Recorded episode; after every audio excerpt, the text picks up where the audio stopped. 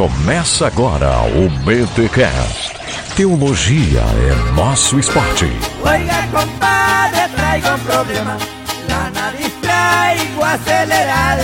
Muito bem, muito bem, muito bem. Começa mais um BTcast, de número 58. Eu sou o Rodrigo Bibo de Aquino e centelha divina é o caramba. Aqui é o Mac e com corpo, alma e espírito já dá pra chamar o Capitão Planeta? tá melhorando a criatividade do pessoal aqui. Aqui é o Alex e finalmente nós estamos novamente numa tricotomia. Esse senhor do céu. Alex, tu tem que melhorar isso aí, Alex. Vamos melhorar, vamos fazer a tua alma melhorar esse negócio. Galera, Acho que eu tô pegando aula com o Thiago Ibrahim. o Thiago Brem tá aparecendo muito aqui, não tô curtindo muito esse negócio aí, ok? Ah, brincadeira, um abraço pra galera do No Barquinho. Por falar em No Barquinho, a gente tem que falar também do Achando Graça, mais um podcast cristão que tem crescido aí na podosfera cristã, a galera tá mantendo o ritmo de gravações e tem saído uns temas bem bacanas ali e tem gente muito inteligente lá naquele podcast, hein? Vale a pena você dar uma conferédia. Mas que bom, né? Estamos aqui reunidos, gripados, não sei como é que tu tá, Mark. Eu tô escarrando ainda Hulk sem parar, meu amigo. Depois de quatro semanas quase de tosse, É. acho que tá indo embora. Olha, rapaz, se eu fosse acumular tudo que eu já soltei, dava pra montar um Hulkzinho. Olha, dava pra montar um Hulkzinho. Tem gripe aí na Alemanha, Alex? Como é que é? Tem, mas já pegou no passado no inverno, agora estamos no verão. Esperar Ah. pra próxima. Daí não tem doença assim desse tipo aí no verão, então. Show de bola. Não, no verão não. Só no É. verão. Cara, tá tudo bem contigo na Alemanha? Não sei, acho que os ouvintes, não sei se eles estão sabendo que você tá na Alemanha, tá aprendendo latim aí agora. Tá chique, É, né, hoje cara? comecei com aula de latim. É. Sete semanas de intensivo e depois eu sigo com uma segunda parte do latim e uma recapitulação do hebraico. Enquanto isso, paralelo, eu estou começando as pesquisas da tese, né? Eita, coisa boa. E Queremos aberturas em latim, hein? Ok? Queremos Hoje aber- ainda não. Próxima vamos fazer uma frasezinha. aberturas em latim e bênção sacerdotal em alemão. Vamos tornar o negócio É, aqui vamos- em línguas, né? Vai ser um BTcast bom pra cachorro. Ok! Legal, gente, é muito bom estar junto aqui. Eu faltei de novo no outro BTcast, mas estava trabalhando e me preparando para o mestrado. Foram duas semanas que eu fiquei em Curitiba. Loucura, loucura, loucura. Mas agora estamos juntos aqui e voltamos com a série Antropos. Sem delongas, então, vamos para Concílios e Guilhotinas aqui no BTcast. Não se retratar, irá para a Inquisição. Eu recebi uma carta. Você renega o que escreveu? Você vai se retratar ou não?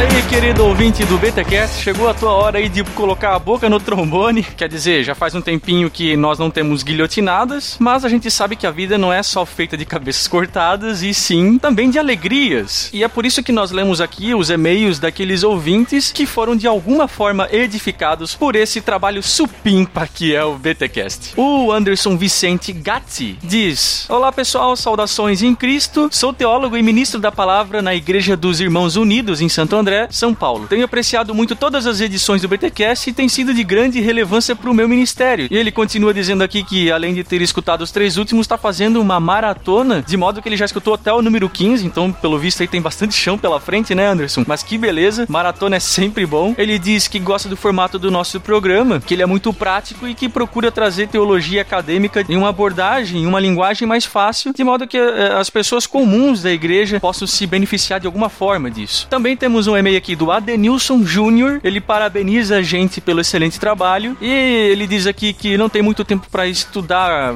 mais profundamente as escrituras e tal, eh, até porque como ele é estudante de física, como ele nos informa aqui, ele quase não vive. E o BTcast vem aí para dar uma grande ajuda espiritual na vida dele. Por causa da nossa influência, ele acabou mudando a cosmovisão bíblica dele e hoje ele se considera um reformado. Olha aí. E esses dias tornei-me a milenista. Justamente por causa do podcast de vocês, ele deve estar se referindo aos podcasts lá com o Leandro Lima. Olha aí, mais um amilianista para nossa contagem. Que beleza! Também mandou um e-mail pra gente o Diego Xavier. Ele diz aqui: já ouvi todos e alguns mais de duas vezes. Devo ao ministério de vocês o reacender da vontade de estudar teologia. Deus os abençoe, meus companheiros de viagem, de ir e volta para casa do trabalho. São duas horas para ir e duas horas para voltar. Olha aí, só o BTcast mesmo para competir com esse pessoal que escuta escuta funk nos busão da vida aí. Que maravilha. A Mariana Gonçalves, lá de Patos de Minas, Minas Gerais, começou a ouvir o BTcast há algumas semanas, por indicação do noivo dela, o Vinícius Augusto, e ela diz aqui que lá no BTcast sobre texto fora de contexto, a gente menciona que iria gravar um BTcast sobre submissão da mulher, juntamente com as esposas e até agora nada, né? Então fica aí o lembrete, tendo em vista que o público feminino gostaria muito de conhecer a visão de vocês a respeito desse assunto. Estou aprendendo bastante, Deus os abençoe. Olha aí, Mariana, é, assim, gravar com as nossas esposas seria bem complicado por questão de horários, agenda e tudo mais. Porém, já posso aqui dizer de antemão que nós temos sim na nossa pauta um programa sobre ministério feminino, mas ainda a gente está procurando ver se a gente quer convidar alguém, se a gente quer fazer sozinho, quando que a gente quer fazer isso e tal. Mas tá lá, pode deixar que em tempo a gente vai fazer esse BTcast aí e vai ser polêmico, vai ser polêmico o negócio, mas aguarda aí. A Carol Moura fala assim: Olá pessoal, gostaria de parabenizar o trabalho de vocês. Tem sido imensamente edificante ouvi-los no almoço. Minha irmã Mariana, será que é Mariana Gonçalves? Que eu falei agora há pouco? Bom, minha irmã Mariana, quem me indicou, e agora eu e meu marido estamos com as hemorragias nasais constantes, o que tem colaborado com o nosso crescimento espiritual. Valeu, Carol. E por último, Marlon Jesus da Silva. Olha só, esse é crente até no sobrenome. Aleluia!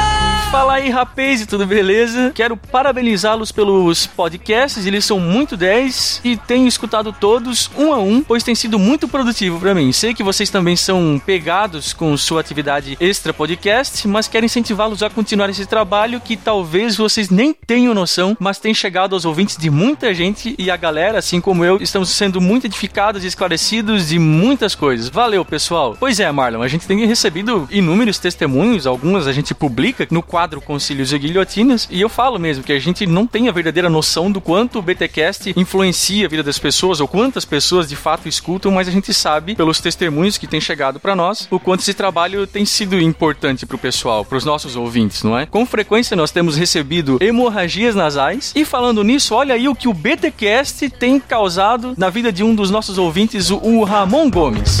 Efeito BTcast. Olá, meus caros amigos do BTcast. Aqui é o Ramon Gomes, de Betim, Minas Gerais. Tenho 26 anos e sou projetista mecânico. O BTcast para mim foi muito importante, está sendo muito importante, porque na ausência de um conteúdo teológico bacana da minha igreja, o BTcast tem suprido muito bem isso. A cada episódio, a cada podcast tem sido muito bom. O mais interessante é que depois que eu comecei a escutar o BTcast, eu vou para a escola dominical e começo a citar algumas frases do Bibo, do Alex, do Mac e a galera fica meio boquiaberta assim, pensando assim, de onde que saiu todo o conhecimento, mas eles não sabem. É a fonte secreta, que é o BTcast. Galera, parabéns pelo trabalho, continue assim. Vocês têm me abençoado bastante. Amo todos os ouvintes. Abração.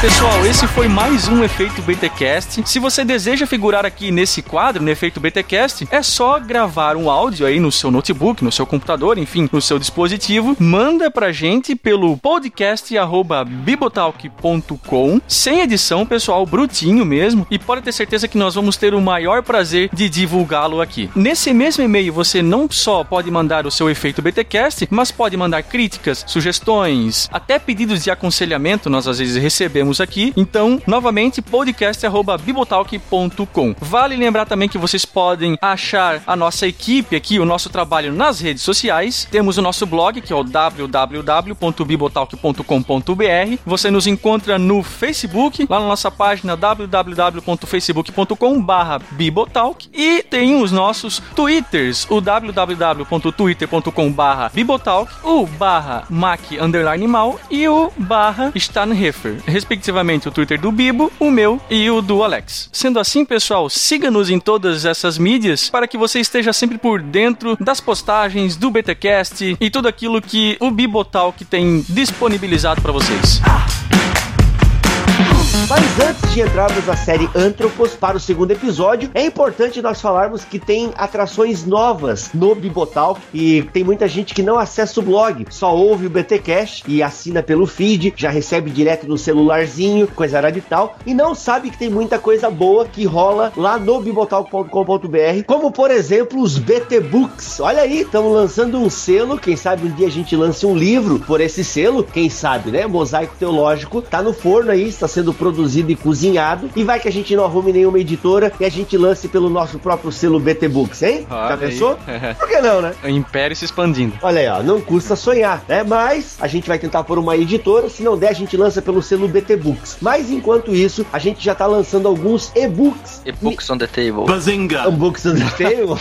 Olha aí, por que não, né? É, o espírito Thiago Ibrahim tá aqui mesmo. Aí, então, o que acontece? Quando você estiver ouvindo este BTcast, que foi lançado na semana do dia 9, né? No dia 9 de setembro foi lançado este BTcast de 2013. Então, até essa data, nós já tínhamos dois e-books, que é um sobre os desafios da ética cristã, ele é bem pequenininho mesmo, e outro um pouco maior sobre missão integral em poucas palavras. Então, acesse lá o nosso site bibotalco.com.br e vá lá na- no menu BT Books. Lá você encontra todos os livros já lançados. Qual foi a ideia do BT Books? Alguns artigos que a gente tinha guardado aí, eles eram muito grandes, ficaria ruim em forma de postagem. Aí o JP, o nosso designer aí, o nosso vitrinista, falou: por que, que a gente não edita como um livro e tal e lança como e-book? Eu falei, cara, tu tá disposto a fazer isso? Tô, então manda bala, pega. E aí, deu certo, glória a Deus por isso. E tem aí os BT Books. O JP tá on fire, né, cara? Não, o bicho tá, tá louco, cara. Meu, ó, toda semana produzindo vitrine e diagramando e-book. E, inclusive, uma das coisas que tem ocupado bastante o JP é um tal de Clive. Explica pra nós aí o que é isso, Alex. Então, Bibo, acho que é Clive. O Clive é um pastor, um reverendo, assim como você quiser chamar ele, que vive algumas experiências comuns a um pastor. Muitos, talvez, que vivem a função ministerial vão se identificar com ele. Outros que não conhecem nada do que é uma função ministerial, talvez vão conhecer um pouquinho através dele. Ele então compartilha diálogos, bate-papos, telefonemas, coisas que aconteceram com ele, que através desse bate-papo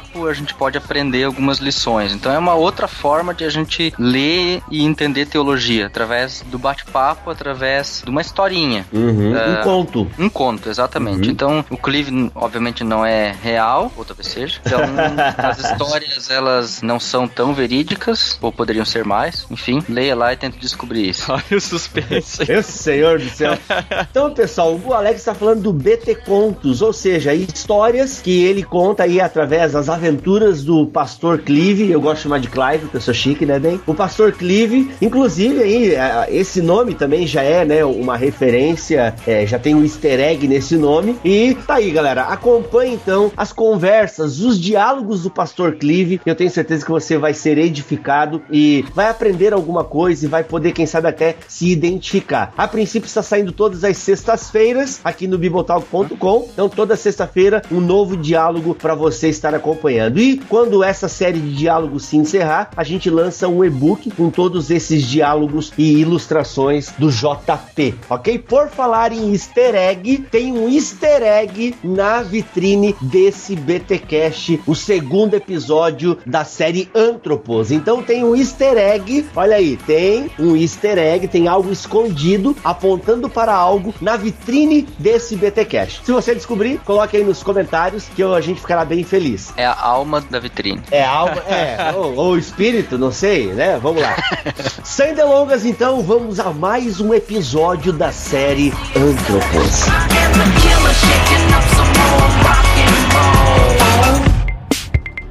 Them drum machines ain't got no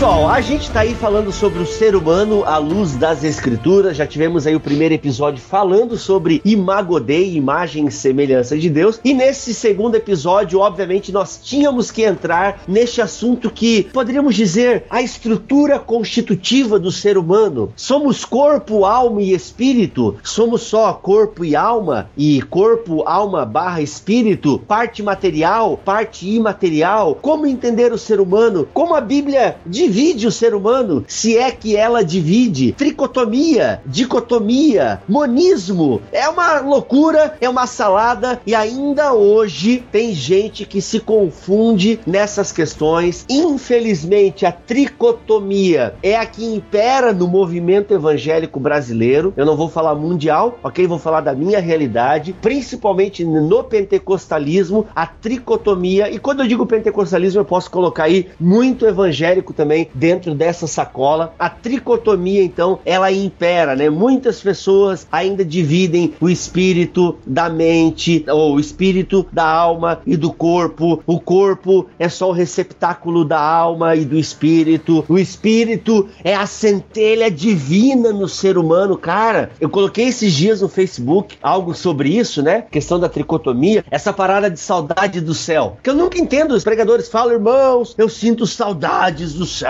e tal. Aí eles muitas vezes complementam, né? Porque a minha Centro alma. Espírita, o pessoal tem bastante saudade do céu. Bastante saudade do céu, né, cara? Aí eles falam assim: ah, porque a minha alma veio de lá, o meu espírito veio do céu, e esse espírito que agora está em mim, ele sente saudades da onde ele veio. E o legal é que muitas pessoas nos comentários colocaram esse argumento. Eu não colo eu só coloquei essa frase: saudades do céu, nunca vou entender isso. E aí as pessoas querendo me fazer entender, colocavam justamente esses argumentos. Bíblia, porque a nossa alma veio de lá e tal. Cara, então vamos tentar entender se é que é possível, mas eu penso que dá pra gente chegar em algum caminho seguro ao falar desse assunto. Mas vamos tentar entender. Dá pra gente começar com esse exemplo aí, saudade do céu? Dá pra gente entrar na discussão a partir dessa ideia de que a alma é pré-existente. Alguns até utilizam Eclesiastes 12 lá, né? E o espírito volta a Deus que o criou. Então muita gente começa a fazer lambança nesses textos bíblicos e se perdem, não exatamente nos textos bíblicos, mas com os termos bíblicos que denotam é, esses elementos, né? Espírito, mente, alma, corpo, carne. É, nós temos aí pelo menos três teorias a respeito da origem da alma. Tu já falou uma aí que é o pré-existencialismo. Dentre os seus proponentes nós temos aí o Orígenes, um grande teólogo, um dos pais da igreja, pode-se dizer assim. E só definindo, né, pré-existencialismo da alma, então quer dizer que é antes de a pessoa nascer, a alma dessa pessoa já existia em algum lugar. E aí quando ela nasce, essa alma é encaixada no corpo dessa pessoa e ela passa tipo, a viver. Deus tem um saquinho de almas lá, tá ligado? É, Aí, ó, muito bem, vai nascer o Rodrigo, vamos pegar uma alminha aqui, vamos pegar uma alminha meio de palmeirense mesmo, vamos jogar lá. É?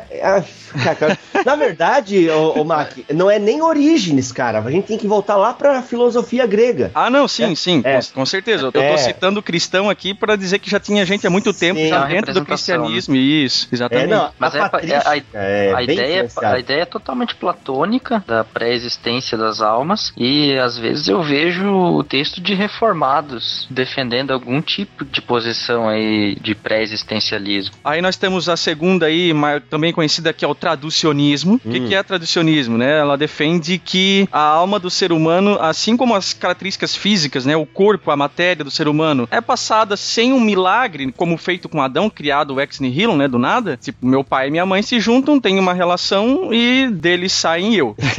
Você é um espermatozoide vencedor, meu irmão! É Né? transmitido, né? Isso, Essa ideia alma- de traducionismo é a ideia de passar adiante. Exatamente. Rola toda uma discussão se vem do pai, se vem da mãe, se vem dos dois. Há objeções também contra essa teoria, contra o pré-existencialismo pior ainda. E a última é a do criacionismo da alma, que toda vez que uma pessoa nasce, como não existe uma alma né, pré-existente e também não passa de geração para geração, então ela só pode ser criada. Porque Deus não parou de criar. Existem a objeção contra isso, uma das principais é que haveria uma relação aí com o pecado, porque o ser humano ele é espiritualmente morto, né? Então, Uhum. como é que fica essa relação de algo ser criado bom por Uhum. Deus e Sempre de novo Deus já cria uma alma defeituosa. defeituosa ou não e tal? Ah, Olha aí. Então tem algumas implicações para cada uma dessas teorias, mas basicamente Se são você- essas três. Se você perceber é o seguinte, traducionismo se preocupa com a perpetuação do pecado original. Não que Agostinho especificamente é um exemplo dele, mas muito da linha agostiniana se preocupa com isso. De uma antropologia que se ocupe com a fazer jus com a teologia do pecado também. É, faz sentido o traducionismo, né?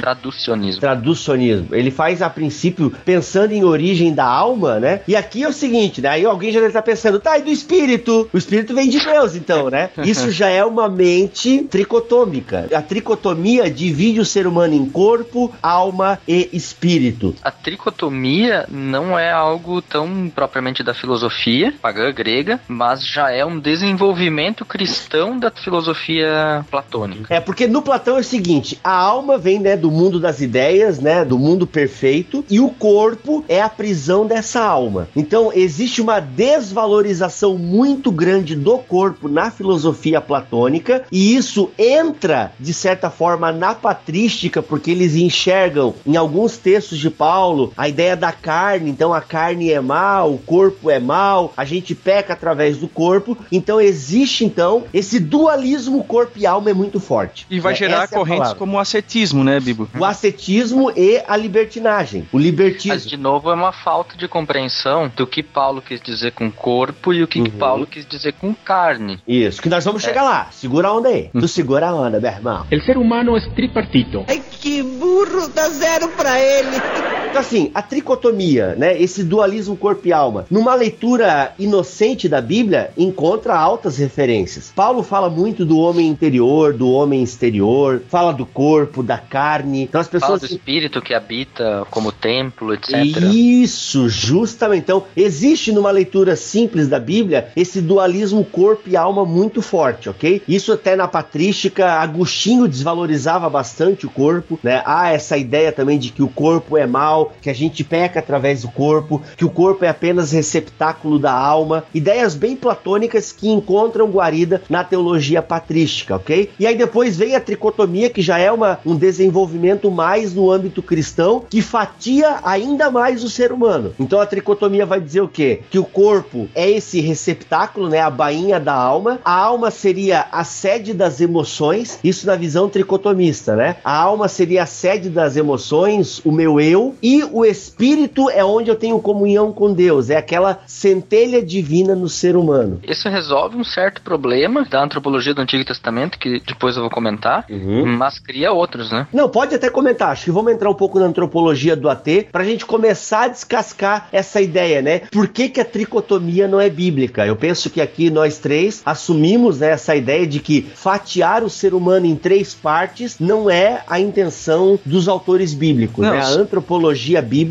não fatia o ser humano em três partes. O LED ele fala o seguinte a respeito disso, de não fatiar o ser humano em três partes, né, ou em duas, tanto faz, que a recente erudição ela tem reconhecido que termos como corpo, alma e espírito não são diferentes, é, faculdades separadas do homem, mas diferentes modos de ver a totalidade do homem. Exatamente. Então, então, quando a palavra de Deus ela vai enfatizar uma ou outra terminologia que é usada pelos tricotomistas como dizendo que estava separando o homem, na verdade ela está de repente enfatizando alguma outra característica do ser humano, da totalidade do ser humano, mas não é a intenção separar ele. Pegar a questão da antropologia, Alex, que tu ia puxar lá do Antigo Testamento, Nefesh. Olha só. Não sei se tu ia começar com ela. Eu ia começar por Nefesh, exatamente, que é o termo hebraico para a palavra alma. O que é interessante é que metade das vezes, ou a maioria das vezes, a palavra Nefesh não significa alma na Bíblia. Ela não poderia ser traduzida como alma, porque a palavra Nefesh, ela designa uma parte do corpo humano, a saber, a garganta, a boca e as partes primárias do sistema digestivo, ou seja, onde o alimento primeiro entra no corpo humano. Então, se você analisar a partir do hebraico as passagens onde você encontra nefesh, você vai encontrar então garganta, pescoço, alma, vida, pessoa ou como pronome pessoal, né? Anelo. Eu, né? Uhum. Anelo também, né? Então você vai encontrar essas palavras como traduções possíveis para Nefesh. A primeira, ou uma das primeiras aparições de Nefesh que nós encontramos é a da história da criação do ser humano em Gênesis capítulo 2, Versículo 7. versículo 7. Uhum. Gênesis 2, 7. Inclusive é esse texto que a galera utiliza para dizer: não, tá aqui, ó, Deus soprou o espírito dentro da gente. Pois é, olha aí. Então o Senhor Deus formou o homem da pó da terra e soprou em suas narinas o fôlego de vida e o homem se tornou um ser vivente.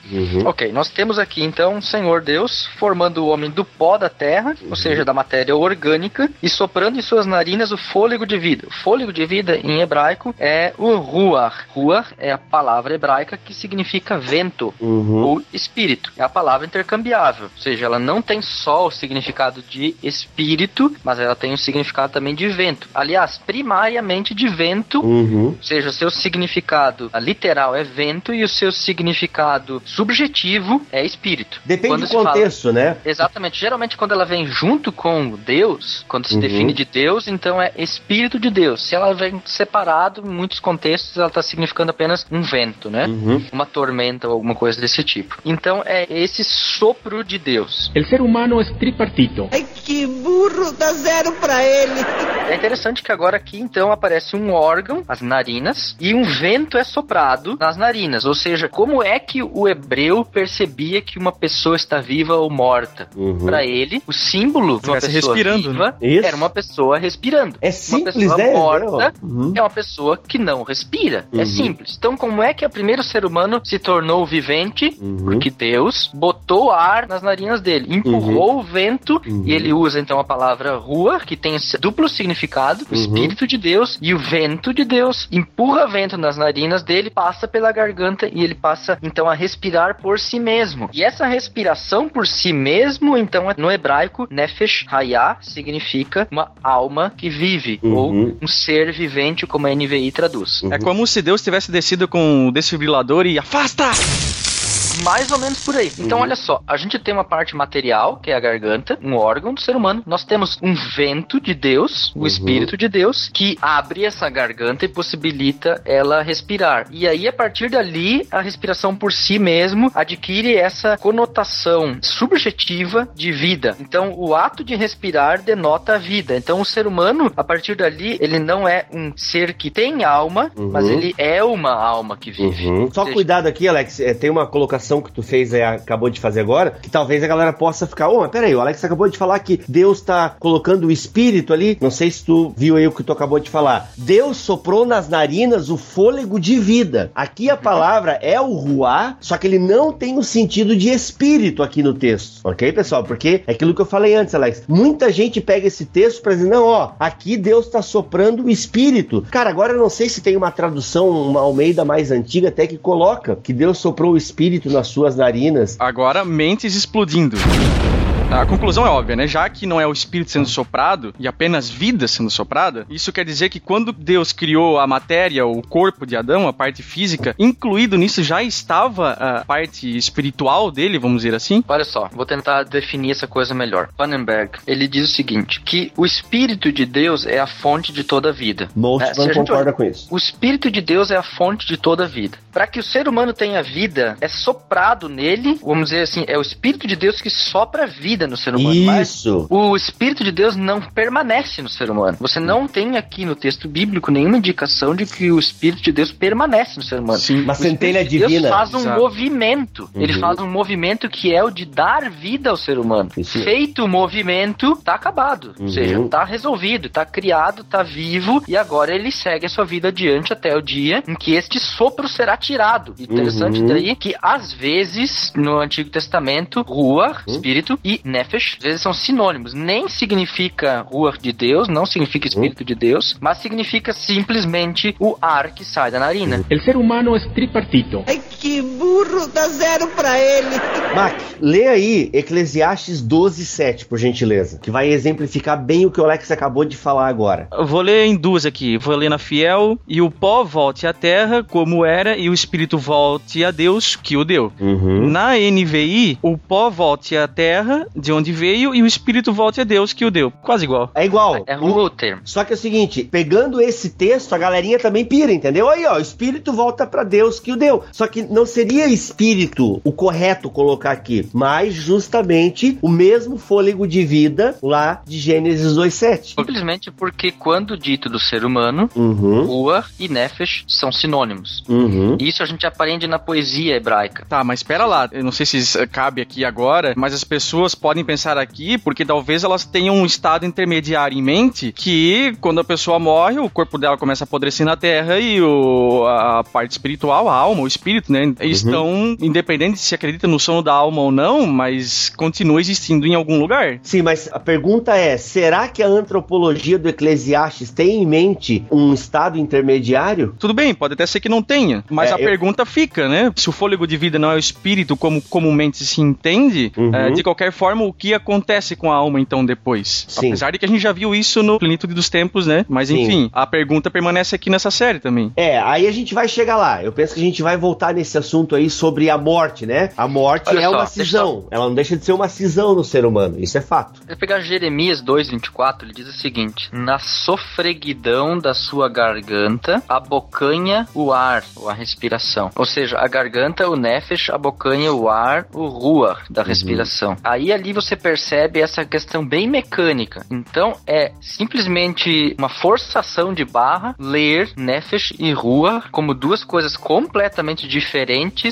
quando a gente está definindo uma a antropologia do ser humano. Em Gênesis capítulo 1, versículo 24, Deus diz o seguinte: Produz a terra seres viventes ou seres vivos de acordo com as suas espécies, rebanhos domésticos, animais selvagens e demais seres vivos da terra, cada um de acordo com a sua espécie, e assim foi. Ou seja, Deus dá uma ordem à terra para que ela produza seres vivos, explodindo cabeças em 3, 2, 1. Seres vivos é Nefesh Hayah em hebraico. Olha aí. Isso quer Ou dizer seja, o quê? significa que Gênesis 1, 24, dizendo dos animais, é exatamente igual a Gênesis 2, 7, falando do ser humano como ser vivente. Tá aí a base bíblica de céu pra cachorro, então? Oh, no.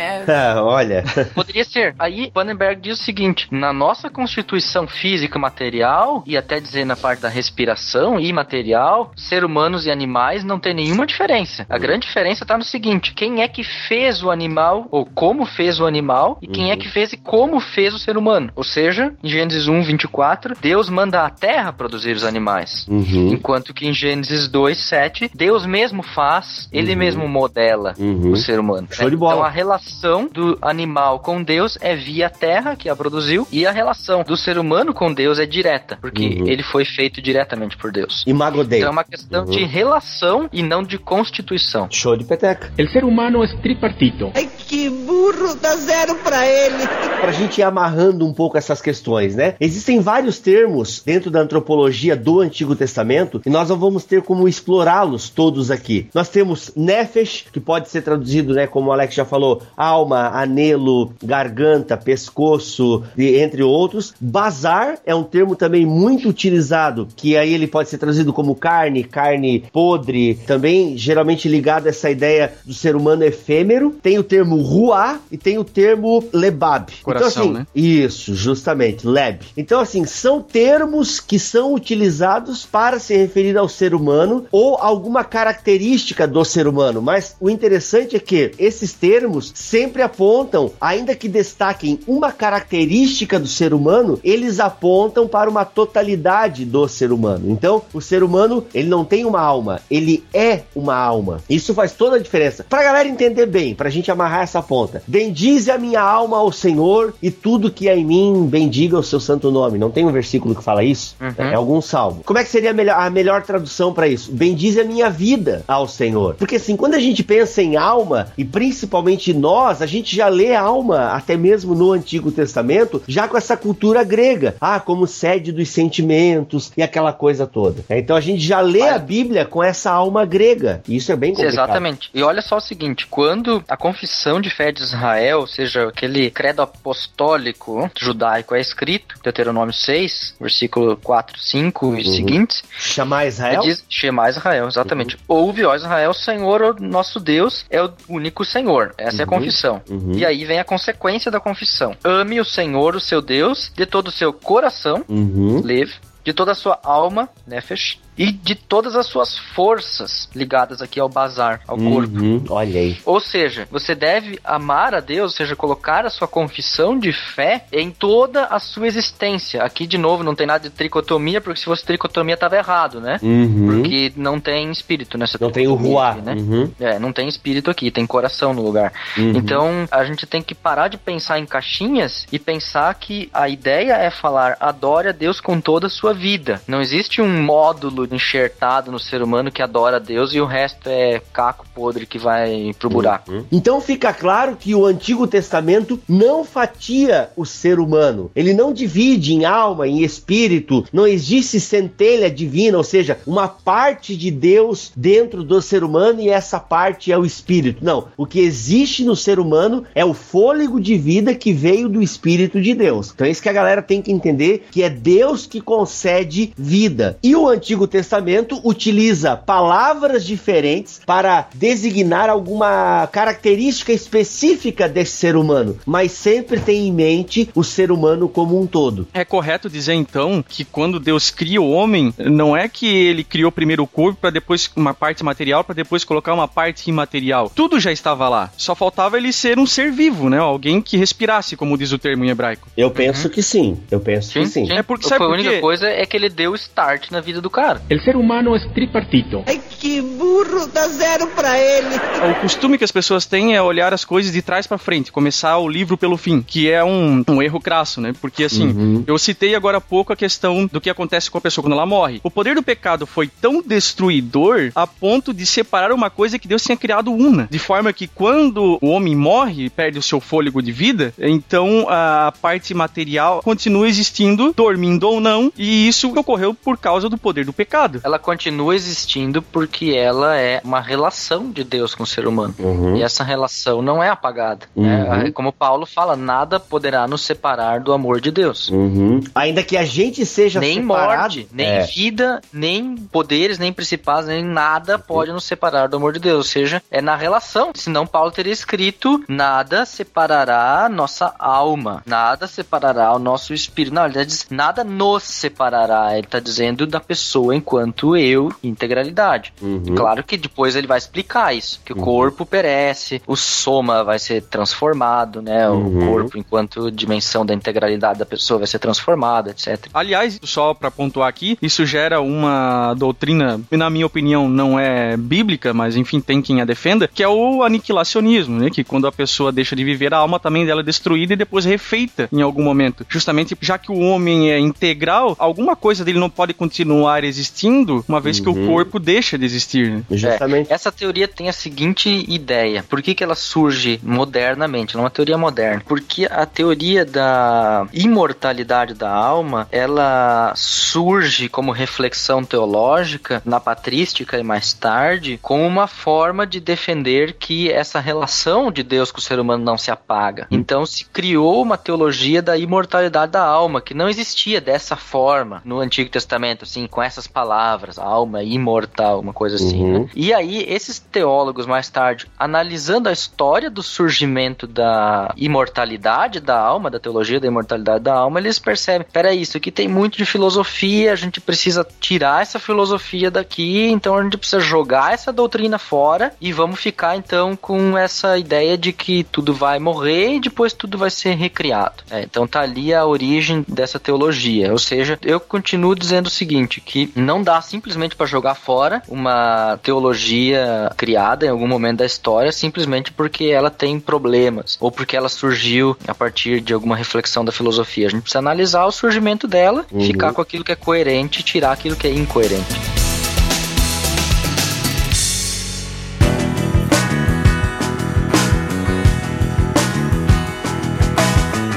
Penso que a gente já pode ir pro Novo Testamento, onde nós temos Paulo, e na verdade é a partir da má compreensão dos termos antropológicos de Paulo que a gente acaba lendo errado também o Antigo Testamento. É, o culpado disso tudo é Paulo. Não exatamente Paulo, mas da leitura que fizeram de Paulo. E cara, se a gente pega a tricotomia, ou se a gente pega esse dualismo corpo e alma que tem na teologia pentecostal, cara, na verdade, assim, ó, eu não vou dizer só teologia pentecostal, na teologia evangélica brasileira como um todo, é de se assustar com o que eles fazem com os textos bíblicos. Por exemplo, existe teólogo tricotômico dizendo que o corpo nem é imagem e semelhança de Deus. Só para vocês sentirem a carga negativa que o corpo recebe na tricotomia. A tricotomia, ela já é antibíblica, a começar por isso, por essa desvalorização do soma. Porque soma é o termo grego que Paulo utiliza e que geralmente é traduzido por corpo. Mas o que Paulo quer dizer com corpo? Qual é o significado de soma na teologia paulina? Aí é que tá a coisa, né? Soma na teologia paulina significa o corpo como um todo,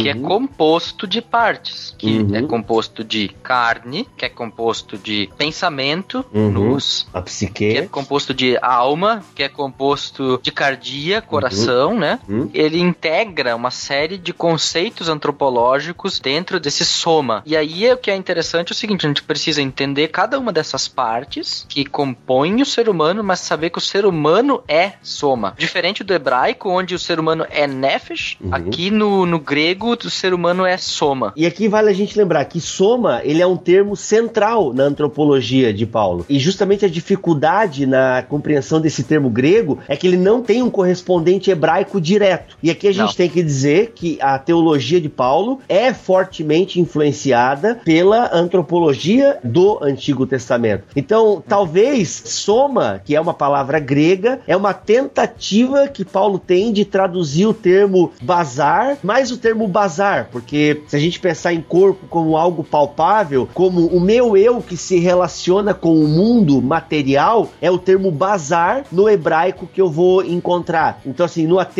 o termo que possui essa envergadura teológica na qual se embasa o pensamento paulino é o termo bazar, carne. Para Paulo, o soma, o corpo, diz respeito a toda a pessoa. O pensamento hebraico e o pensamento de Paulo não é dualista. É bem importante a gente estar sempre frisando isso. O que, que eu quero dizer, ou o que, que a teologia quer dizer com dualista? Que separa a alma do corpo. E lembrando que tem a tricotomia que ainda vai separar alma de espírito. Ok, pessoal? Uhum. Vamos pensar só aqui então de maneira dicotômica.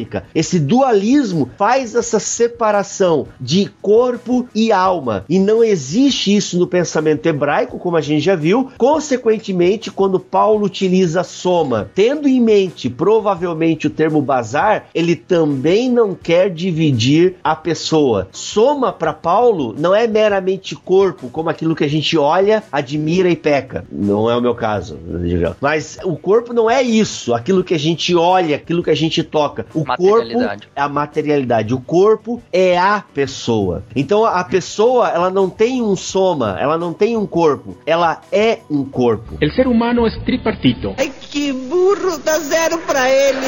O nosso eu, enquanto. Pensando agora psicologicamente, né? O nosso Uhum. eu, enquanto personalidade, é definido pelo termo nous, que é a- essa res cogitans, essa coisa pensante, né? Uhum. Enquanto que a gente tem o corpo enquanto carne, a sarx, e ali Paulo tem uma conotação negativa quando ele usa sarx, porque ele sempre relaciona sarx com o pecado. Então Paulo quando ele fala porque eu vivo na carne. E até é interessante, o James Dunn faz até uma, uma diferença entre viver na carne e viver segundo a carne. É, e viver na carne segundo o espírito. Carne é a nossa existência atual. Nós não temos como viver fora da carne. Uhum. Impossível viver fora da carne, porque é viver sem corpo, é viver alminha. Então, se Uhum. você pensa assim, por favor, seu lugar é no centro espírita, Uhum. não é na igreja. Que palavra Viver- dura, Alex. Ui, para com isso, pede desculpa.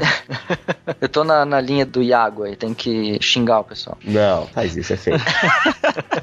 Ah, é. Então, a gente só pode viver na carne. Essa é a nossa situação. Agora, viver segundo a carne, aí Paulo usa essa expressão para dizer viver segundo o pecado, segundo a inclinação para o pecado. Abre um Para parênteses aqui. A gente tem que entender o termo sarx aqui. Exatamente. Sarx tem essa conotação negativa. Justamente, como uma força hostil a Deus. Ou seja, Exatamente. a carne, ela denota o ser humano, a existência do ser humano pecador. Exatamente. Ok. Então ela tem o sentido de materialidade, Uhum. né, o nosso corpo físico, mas ao mesmo tempo ela também tem essa conotação de rebeldia contra Deus. Por isso, essa interpretação, aí então quando os cristãos leram Platão e a Bíblia lado a lado, botaram ali Platão de um lado, Bíblia do Uhum. outro lado. Eles leram, porque Platão se lia como você lê hoje em dia Game of Thrones, né? Uhum. Sim, né? O pessoal lia porque achava bacana, legal, divertido. Uhum. E porque é uma historinha, é diálogo, que nem Sim. o Pastor Cliff. É, então, eles liam as duas coisas e diziam: puxa, mas aquilo que Platão tá falando aqui, dessa carne que aprisiona a alma, que impede as pessoas de terem uma vida espiritual e elevada, é isso que a Bíblia tá falando. Justamente. E aí eles mixaram isso e viram "Ah, a carne é ruim, é só ruim. E acabaram então separando o corpo do espírito ou da alma e criando essa teologia dicotômica. O que em Paulo é definido apenas como uma luta entre a carne, que puxa o ser humano para o pecado, e o espírito, que, como vamos dizer assim, puxa o ser humano humano para Deus. E aí essa luta, esse embate entre carne e espírito como dimensões espirituais diferentes. Mas agora a gente tá falando de uma forma metafórica. Isso é Uhum. algo metafórico. Isso não Uhum. é uma diabinho e um anjinho Sim. Uhum. num ouvido falando pro ser humano. Isso é uma maneira metafórica de se falar da força do pecado e da força do Espírito de Deus. O ser humano tem duas naturezas, depois de regenerado. Uma natureza pecaminosa, com a qual ele nasceu, e a natureza de regenerado que Cristo imputou no coração dele, depois de ter justificado ele, e é isso que ocasiona essa luta. Exatamente. Dá pra gente discutir isso aí, mas vamos deixar isso pra um outro momento, né? Outro lugar. É, A Lutero questão falava, definia isso como simultaneamente justo e simultaneamente pecador. Essa questão de duas naturezas aí dá pra gente discutir isso, mas quem sabe num próximo episódio da série Antropos, né? Mas É, dá pra e a- gente permanecer com esse conceito por enquanto. El ser humano es tripartito. Ai, que burro, dá zero pra ele.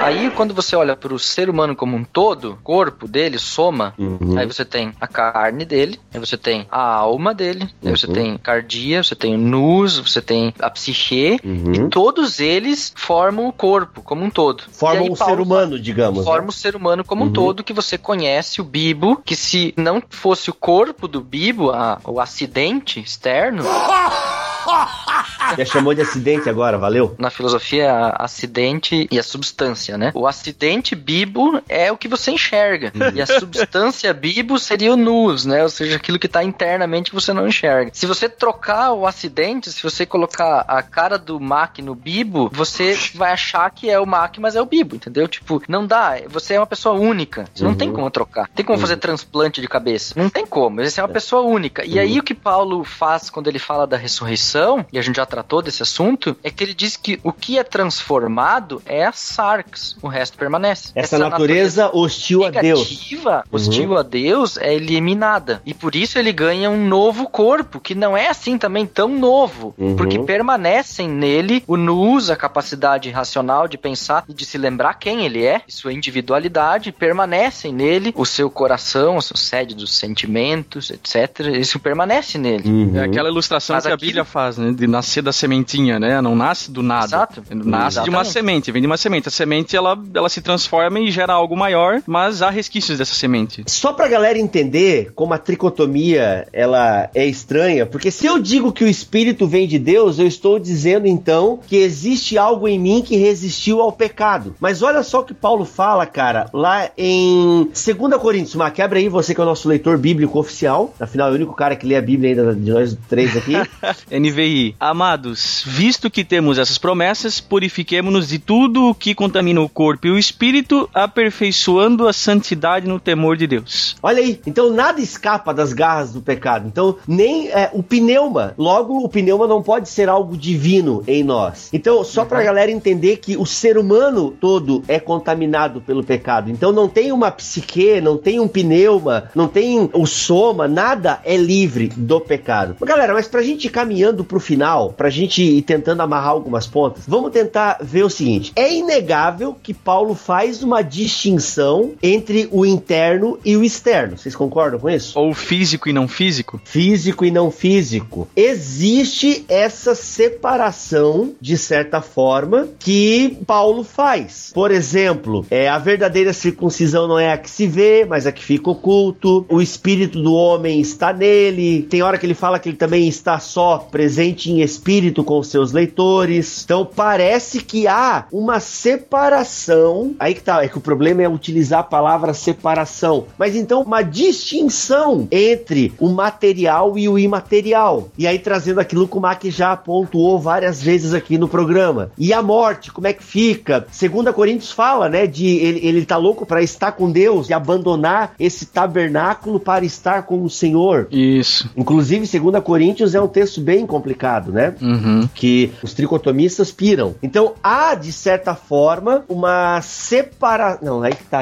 A palavra separação não cabe dentro da antropologia paulina, cara. Uma distinção, então, entre uma parte imaterial e uma parte material. Essa parte imaterial sendo, né, onde ele utiliza termos como cardia, nus, pneuma, às vezes sarx, porque sarx também pode denotar a carne do ser humano, carne enquanto carne mesmo, Uhum. enquanto corpo. E para a parte material ele tem esses termos soma e sarx. Mas aqui até dá para deixar um dever de casa para os ouvintes, né, Bibo? Que é o seguinte: você pega essas duas palavras, faz uma análise do Novo Testamento dessas duas palavras, psique e pneuma. Vai ser muito claro a, a conclusão a qual você vai chegar que nos relatos bíblicos, nos textos bíblicos, às vezes esses termos são intercambiáveis, ambos às vezes tratando do ser humano no estado intermediário. Ora psique, ora pneuma. Embora em alguns contextos esses termos são usados propositalmente, distintamente, mas uh, no geral não, eles são eles são intercambiáveis, eles são usados para representar ou para focar alguma algum aspecto da totalidade do homem, não separar. O ser humano é tripartito. Ai,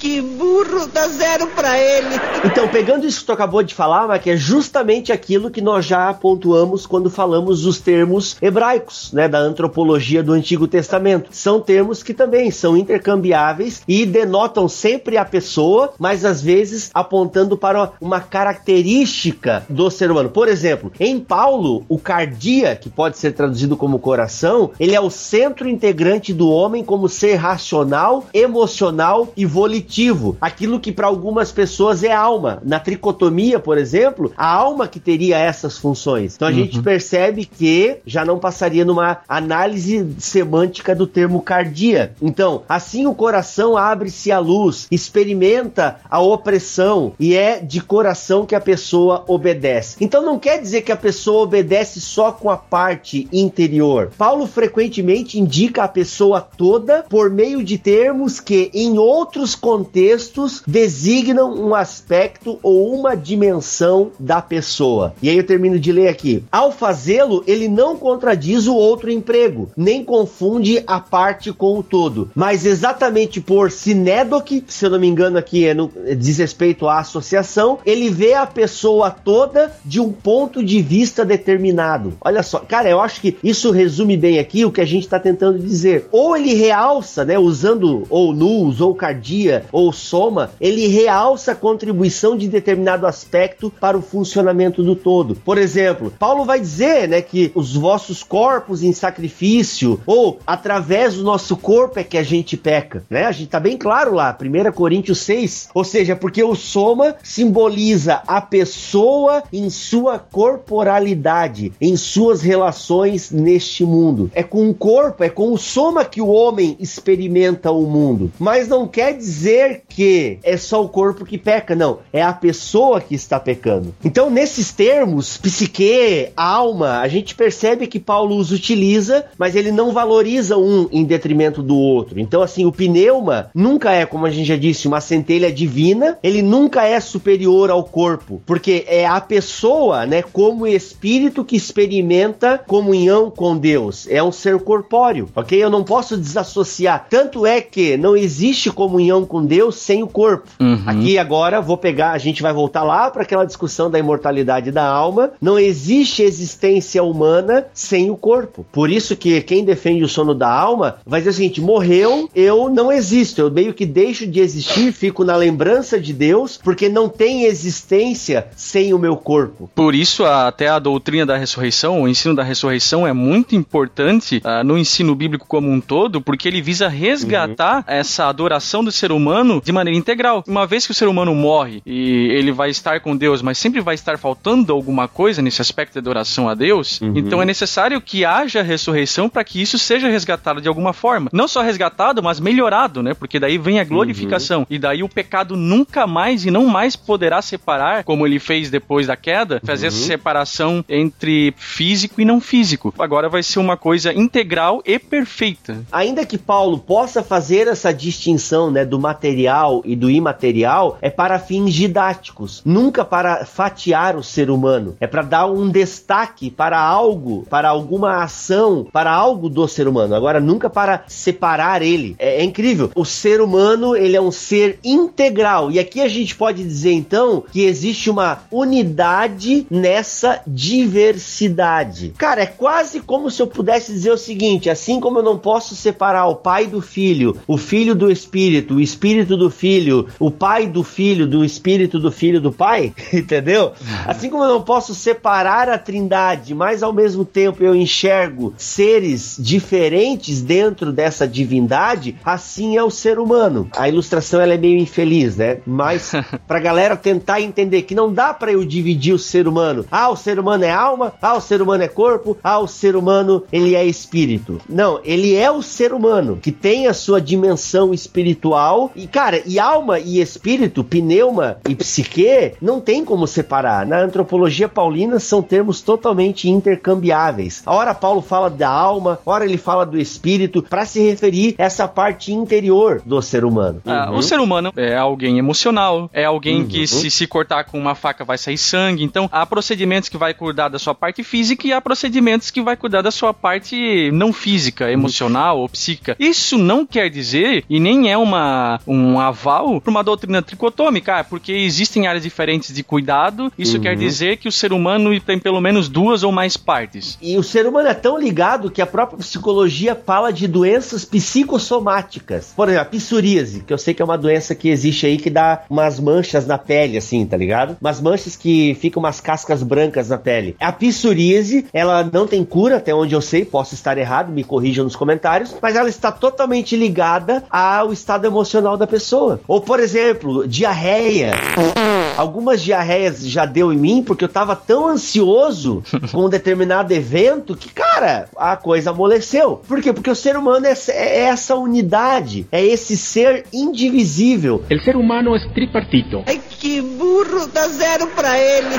Que termo que a gente poderia utilizar então? Já que não é tricotomia, já que não é dicotomia, ou monismo, né? Porque existe também o monismo que diz que o ser humano é, é esse ser integral, inclusive até o espírito vem da parte material, que também é complicado. E até muitas vezes a visão monista fala que o ser humano morreu e acabou, né? Isso depende da corrente monista. Nós poderíamos utilizar o termo unidade condicional. Então a gente poderia utilizar essa unidade condicional do ser humano, que nós podemos entender que existem partes imateriais, só que ao mesmo tempo são partes que não sobrevivem sem o todo. Eu não posso falar só daquelas partes. Eu posso falar delas para exemplificar o ser humano, uma parte do ser humano, para falar de uma faceta do ser humano. Mas o ser humano nunca é somente aquilo. E aí tem um texto clássico, que é 1 Tessalonicenses 5:23. Mac, leia para nós. Que o próprio Deus de paz o santifique inteiramente, que todo o espírito, alma e corpo de vocês seja conservado irrepreensível na vinda do nosso Senhor Jesus Cristo. Cara, ou seja, é o único texto onde tem essa tríade, né? Espírito, alma e corpo, né? Então, pneuma, psique e soma aparecem nesse texto. É a única vez em que Paulo parece dividir a pessoa em três partes, mas a intenção de Paulo é exatamente o contrário, cara. Que o Deus vos santifique totalmente, né? No grego,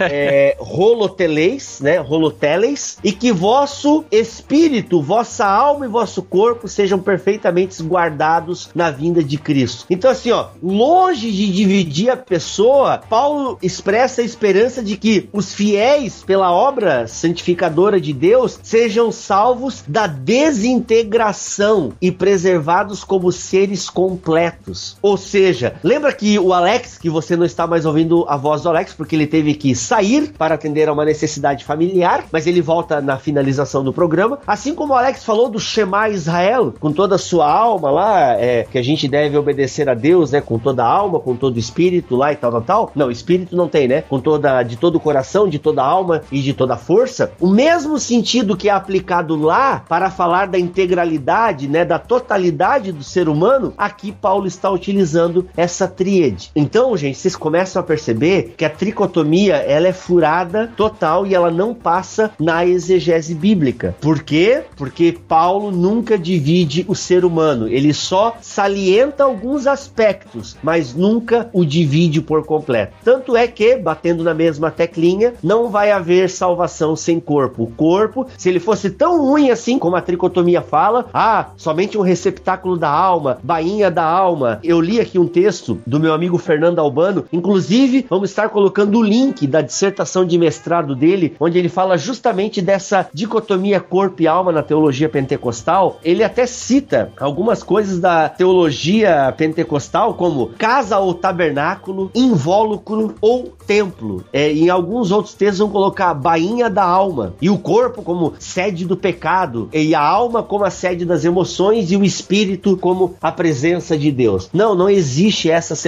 em Paulo. Quando Paulo usa, somente aqui ele usa, interessante, né? Somente em 1 Tessalonicenses 5 e 23, é justamente para falar do ser humano como ser integral, né? Ele junta os três termos aqui para enfatizar, não para definir é o que é corpo, o que é alma, o que é o espírito. E outra característica dessa passagem, quando Paulo fala guardados e preservados, no original está no singular, Olha aí. indicando que a ênfase do texto está sobre a totalidade da pessoa. Uhum. E não ao contrário. E sem contar, gente, que esse texto aqui é uma oração de Paulo e não é um texto doutrinário, né? Ainda que palavra de Deus e tal, né? Uhum. Se embasa nela para fazer nossas doutrinas e tal, mas isso deve ser levado em consideração também. Então, pessoal, ficou mais ou menos claro para vocês essa parada de corpo, alma e espírito, ou corpo e dimensão espiritual, ou parte material e parte imaterial, mas que na verdade dizem respeito a somente um homem, ok? Então eu penso que procurem, né? Estudem, procurem conhecer um pouco mais esses termos paulinos. Eu vou deixar o link aqui também, além da dissertação de mestrado desse meu amigo, um texto que eu escrevi há muitos anos sobre tricotomia e dicotomia no meu antigo blog, o Ócio Teológico. Ou se bobear, eu vou fazer essa postagem no Bibotalk. Enfim, vai ter um link para você aí neste BTcast para você estar se aprofundando um pouco mais nessas questões.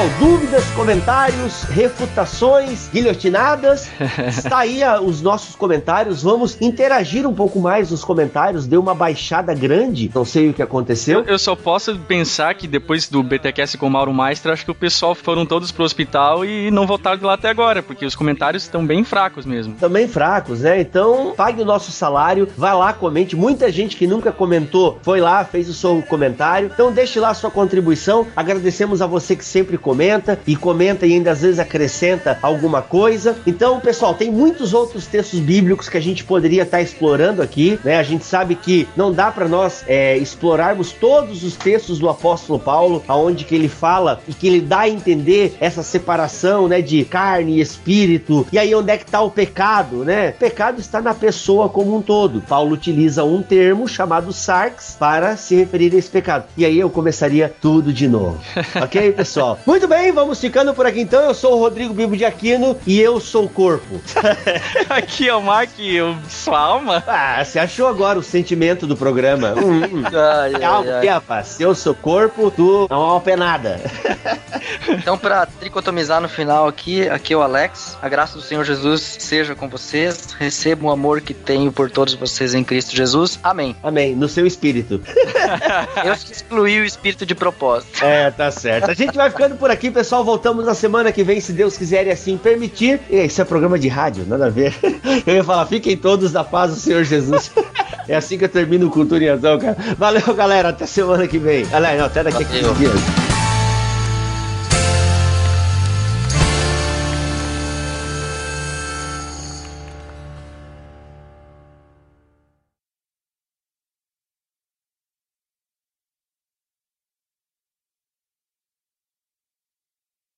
Tá falhando! Quando tu começa a falar coisa séria, falha. Sai daqui, demônio! Jesus. Ao fazê-lo, ele não contradiz o outro em prego, nem com. Meu, que isso? Em prego? Ah, em emprego. Ai, Jesus, vamos lá.